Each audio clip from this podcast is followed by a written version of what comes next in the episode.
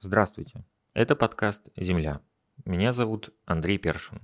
Сегодня здесь вы не услышите мои путевые заметки, потому что это бонусный выпуск к моему рассказу про Казань. В прошлом эпизоде, кроме меня, про Казань также рассказывали несколько моих друзей. Это Нурик и Женя. Но еще я поговорил с Тимуром, с тем самым казанцем, про которого я немножко упомянул в своей истории. Сейчас Тимур уже больше года живет в Германии. Наша беседа с ним получилась немаленькой и достаточно занятной поэтому мне стало жалко ее сильно сокращать, и я решил сделать с Тимуром отдельный выпуск, который прямо сейчас и начнется.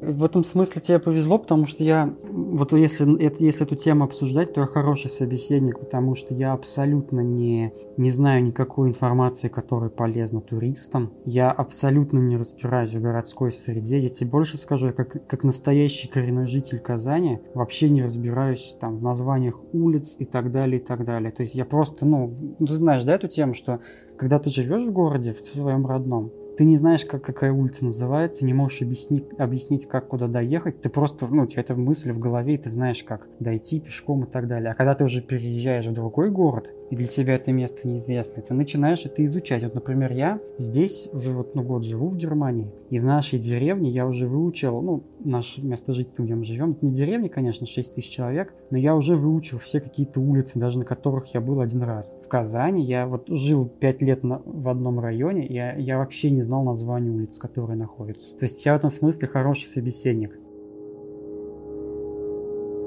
Да, вот ты затронул тему языка. А, ты сказал, что удмуртский, к сожалению, уже знаешь хуже, чем латышский.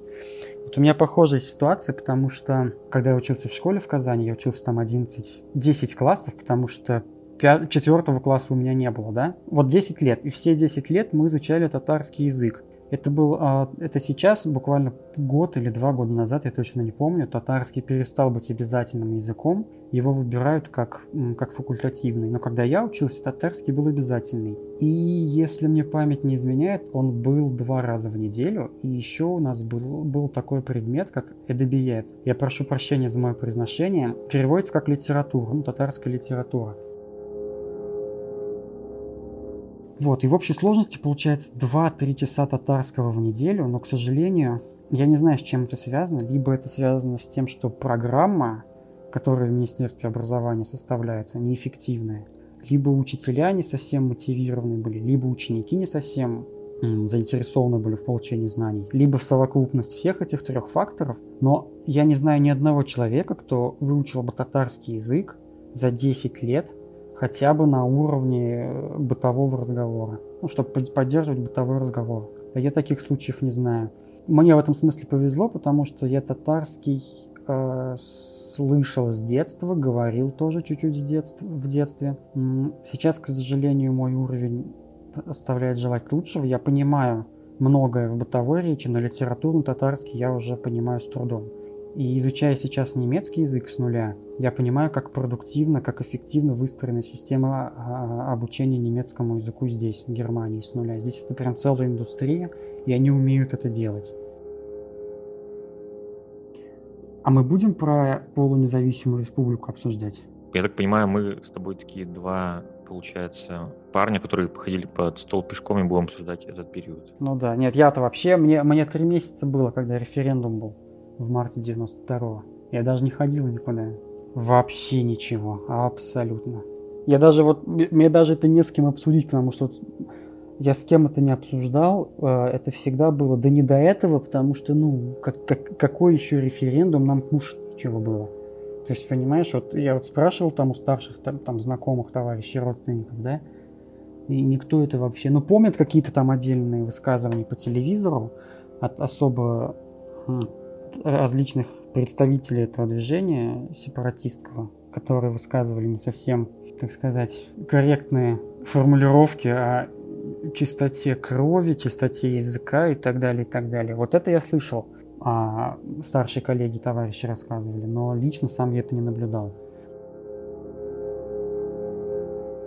Говоря про татарский язык, вообще многие думают, что ну, те, кто никогда не был в Казани или в Татарстане, например, может сложиться такое впечатление, что это язык, который практически вымер. Но на самом деле это не так, потому что я с детства помню, и даже уже в сознательном возрасте, и незадолго до отъезда из Казани, я, ну, не было и дня, когда я бы не слышал татарский язык.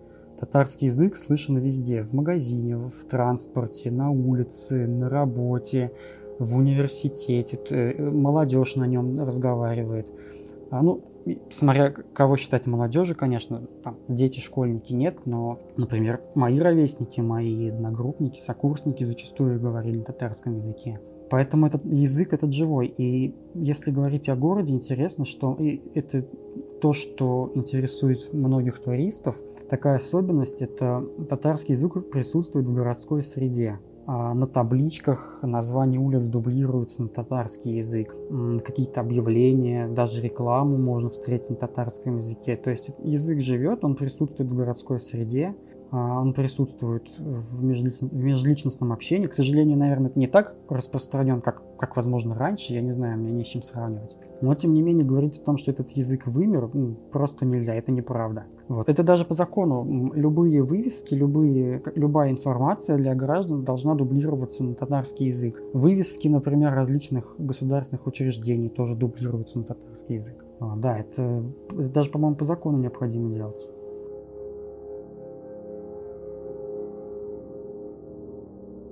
Я не помню, когда я первый раз заметил и ощутил, что я, что я казанец, что я живу в Казани. Я такого не помню.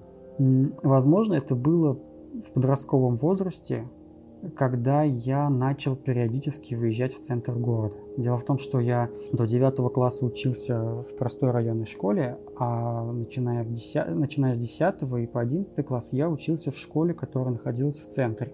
И мне приходилось каждый день из моего спального района выезжать в центр.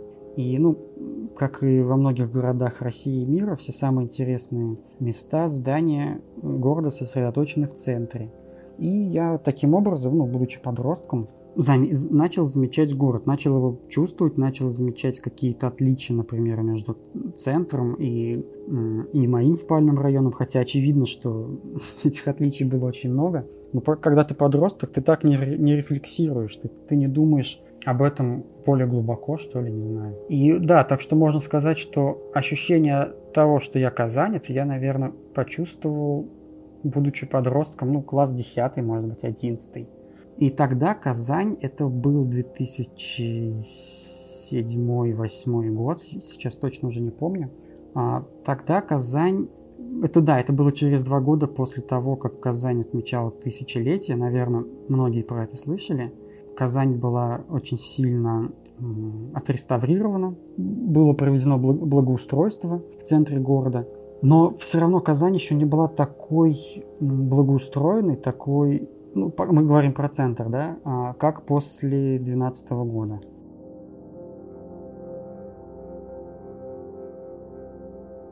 После 2012 года, в 2013 году, если быть точнее, в Казани прошла универсиада. Это такая типа олимпиада для студентов, ну, международное событие спортивное. А в Казань были привлечены инвестиции. Я, я, к сожалению, не знаю, федеральные или местные, я понятия не имею. Наверное, не обошлось без федерального бюджета. Облагородили город, сделали парки, сделали очень много общественных пространств. Я думаю, москвичам это знакомо, потому что Раньше это было в Москве, а потом эта волна, этот тренд перешел в Казань. А было благоустройство общественных территорий, парков и так далее. И Казань преобразилась. А, и вот именно на этот период приходится... Ну, я не знаю, ты, ты замечал, Андрей, или нет, но, возможно, ты уже не следил за этим, но я как казанец следил. Огромное количество положительных отзывов о городе в интернете. Это вот как раз-таки пришлось на этот период. Потому что, ну, оказалось, для того, чтобы, ну, такой провинциальный российский город стал благоустроенным, достаточно сделать-то, собственно, ничего. Облагородить парки, поставить красивые лавочки, сделать какие-то детские площадки, а, и все, собственно, этого уже более-менее достаточно.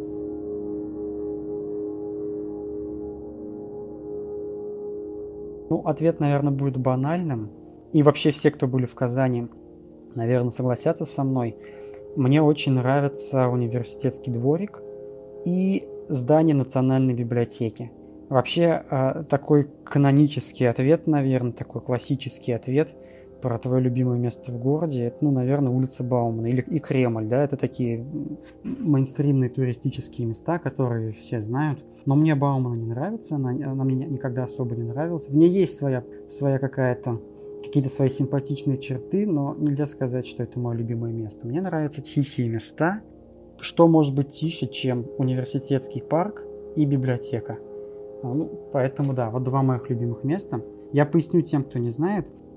Здание, дом Ушковый, это библиотека, Национальная библиотека Республики Татарстан напротив главного, главного здания университета. А архитектор Мювки очень красивое здание, выполнено в стиле эклектики. Его невозможно не заметить. Любой, кто мимо проходит, э, обязательно обращает на это взгляд, на это здание. Но оно красиво не только изнутри, но и снаружи. Об этом мало кто знает. Вот я заметил, что только недавно в, туристической, в туристических пабликах, брошюрах начала, начали появляться сведения, какая-то информация о том, что там и внутри красиво. И вот тем, кто никогда не был в Казани, я рекомендую обязательно посетить дом Ушковый, здание, главное здание Национальной библиотеки. А, очень красивые интерьеры, выполненные в разных стилях, начиная от готики, заканчивая ампиром. И второе в списке это университетский дворик. Почему? Потому что там тоже относительно старые здания. Я не знаю, реставрировали их, перестраивали или нет. Но если перестраивали, то мне нравится, как это было выполнено. Тихое место, где много зелени, где несмотря на то, что это центр города, там абсолютная тишина. Вот, пожалуй, два моих любимых места в городе.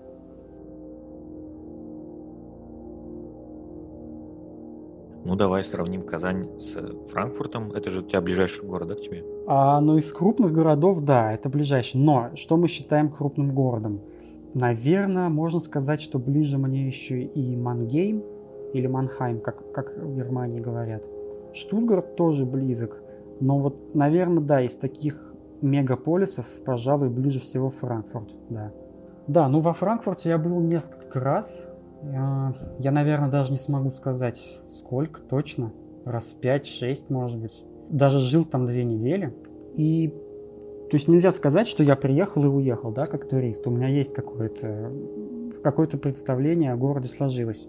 И представление это заключается в том, что этот город но не хочу обидеть тех, кто там живет, или тех, кто любит Франкфурт. Этот город для меня безличный, абсолютно прозрачный и такой, как бы это сказать, то есть глазу не за что зацепиться, да, я не знаю, ну, сложно описывать эмоции, тем более визуальные. Объясню э, поподробнее. Я люблю историческую архитектуру, я люблю какие-то интересные старые здания. В Германии вообще их очень много, в каждом городе можно найти.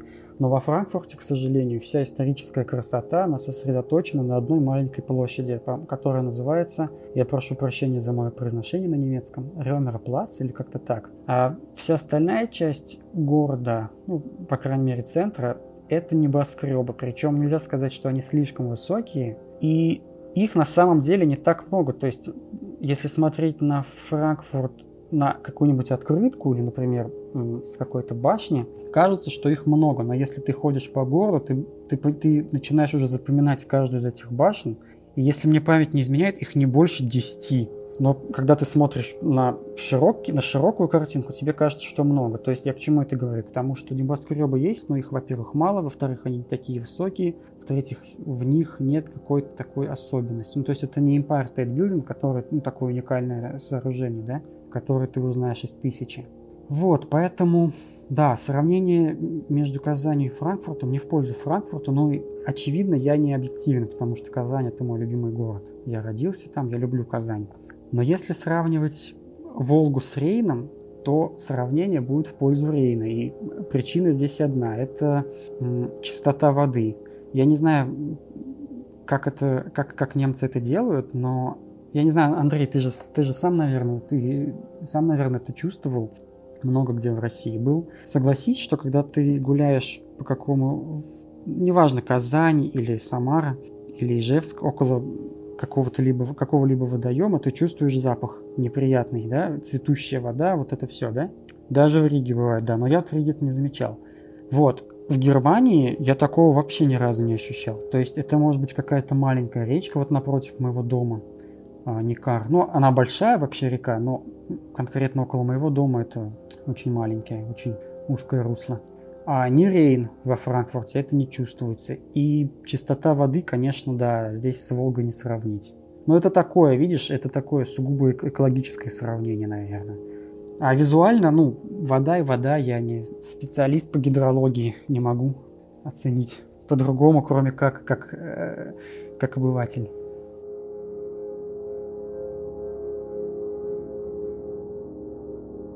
Слушай, а ты не помнишь нашу встречу в Казани? Помню, но смутно. Но я на самом деле, я тебе больше скажу, я вообще то время очень плохо помню. Это прошло-то меньше 10 лет, но я вообще, я помню какими-то, знаешь, как картинки в голове возникают. Ну, то есть обычно о прошлом, я не знаю, как у тебя это в голове работает, но у меня так, я вспоминаю видеоряд. Но вот конкретно 10 и 11 год у меня просто картинки. У меня ни одного видеофайла с того времени в голове почему-то нет. Я не знаю. И поэтому воспоминания такие ограниченные. Да, а где, а где еще в Казани? Да, это же такая точка центральная. Ну да, ну да, если я не ошибаюсь, там такие, там на, на другой берег реки мы смотрели, да, по-моему. Да, там как раз, по-моему, была только, тогда только строилась. Сейчас там уже отстроили тоже очень много жилых комплексов.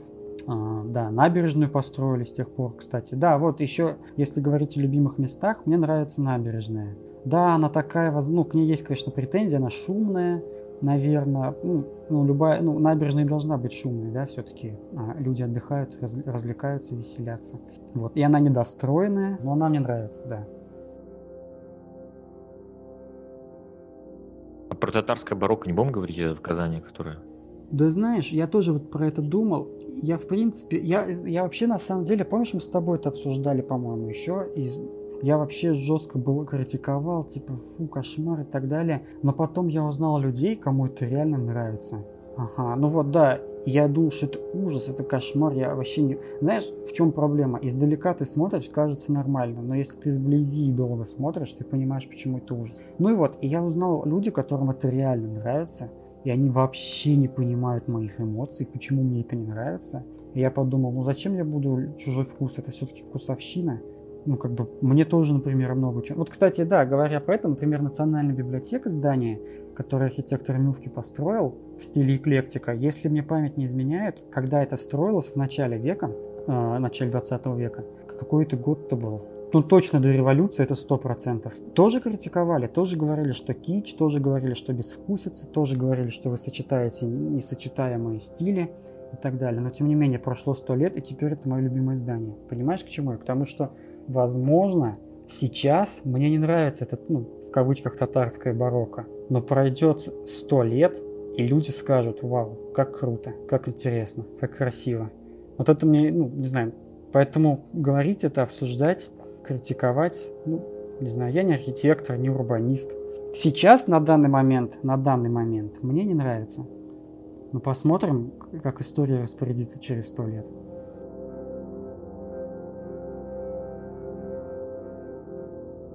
Вообще Казань, ну, как мне кажется, это город...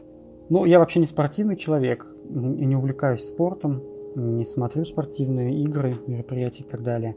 Но я знаю, что в Казани Рубин, да, футбольный клуб, Уникс, баскетбол, хоккей, Акбарс, естественно, волейбольный клуб крутой какой-то есть, Динамо Казань, по-моему, я не помню. И они все какие-то чемпионы и какие-то крутецкие команды, да, насколько я помню. Я, опять-таки, сейчас любители спорта, возможно, посмеются надо мной. Ну, по крайней мере, у меня такое представление, возможно, ошибочное. Вот. Но помимо этого, Казань еще и город культуры. У нас отличный, ну, на мой, на мой вкус, а, симфонический оркестр, много отличных музеев, национальный музей, например, мой любимый, а, который, кстати, находится напротив Кремля. Если, если нас слушают будущие потенциальные туристы, то имейте в виду, как только вы выходите из Кремля, вам надо пройти буквально там 5 шагов и будет национальный музей. Рекомендую всем зайти. Но помимо этого, это город образования. Казань – это университетский город, и многим людям, так сказать, занимается Россией профессионально на, на, на Западе, например, моим коллегам-историкам, они знают Казань, потому что здесь учились различные великие, великие люди, например, Толстой или Ленин. или Лобачевский. Я не считаю Ленина равным Толстому по величию, но великий в смысле оставил след в истории, да, не, не подумайте ничего такого. Да, Казань это очень э, и в Российской империи, и сейчас, и во времена Советского Союза это крупный университетский центр с хорошим университетом, с хорошей такой академической традицией. Это, возможно, определяет во многом облик Казани. Казань это молодой город, где очень много молодежи. Ты идешь по центру, одна молодежь, одна молодежь. И, кстати, в этом есть похожие моменты с тем городом, где я живу сейчас, в Германии, Гейдельберг. Это Гейдельбергский университет, самый старый университет в Германии. Это ну, вообще один из самых старых в мире. И здесь очень древние такие студенческие традиции. Это вообще студенческий город, если я не ошибаюсь, здесь треть жителей это студенты. Всего около 150 тысяч живет. И, по-моему, треть, как минимум, связана с университетом. Это студенты, бакалавры, докторанты, а, доценты, профессора, исследователи и так далее. И город очень молодой. То есть идешь по центру и очень много молодежи. Со всех стран мира буквально. То есть идешь и слышишь там китайскую речь, русскую, украинскую, английский язык, французский, итальянский, ну, немецкий иногда тоже попадается, да, надо отметить, вот, корейский и так далее. Вот этот, эта атмосфера, ты правильно говоришь, да, она, наверное, ее невозможно создать, ее невозможно купить, ее можно, ее, она, она присутствует только там, где есть университетские города. Причем не каждый университетский город, а где вот такой м, старый, старые университетские традиции, я бы так сказал. Потому что Казань тоже старый университетский город. Казанский университет после Московского второй в России. Хотя петербуржцы говорят, что они второй университет, но на самом деле нет, они не второй университет.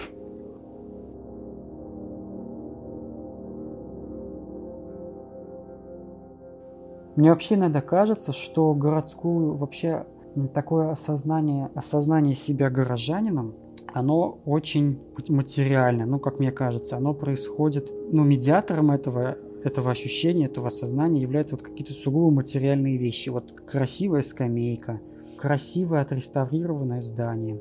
Или же наоборот, не отреставрированное, а старенькое, полуразрушенное здание, но оно вот такое, какое-то родное, свое, является такой точкой на карте, на ментальной карте, как угодно это можно назвать. Вот такие вот сугубо банальные, такие абсолютно материальные вещи, которые можно потрогать в городской среде, они придают ощущение чувства города, не знаю, как это назвать, но я думаю, ты понимаешь, о чем я. Потому что вот, вот я, например, был в городе, господи, Лаишево, это, ну, в Татарстане, Лаишево. Но он недавно стал городом справедливости ради, да? И вот я ходил по нему, я думал, господи, а где вот здесь вот Лаишево? Это же просто вот ну, ощущение того, что это ну, какой-то вот именно Лаишево. Нет, это замени название, назови как-то отдельный район, там, например, другой район Казани, я бы разницу не заметил бы. Потому что не было какого-то такого, какой-то изюминки, что ли, все однотипно. Но я понимаю, я даже не осуждаю, потому что это новый город, у них нет старины. Вот эту магию создает что-то старое, что-то такое с историей. Не обязательно, кстати, с по-настоящему долгой историей. Возможно, и с выдуманной историей. Какие-то, возможно, легенды городские и так далее. И вот не во всех городах России такое есть. А в Казани этого много, этого полно. Но я не объективен.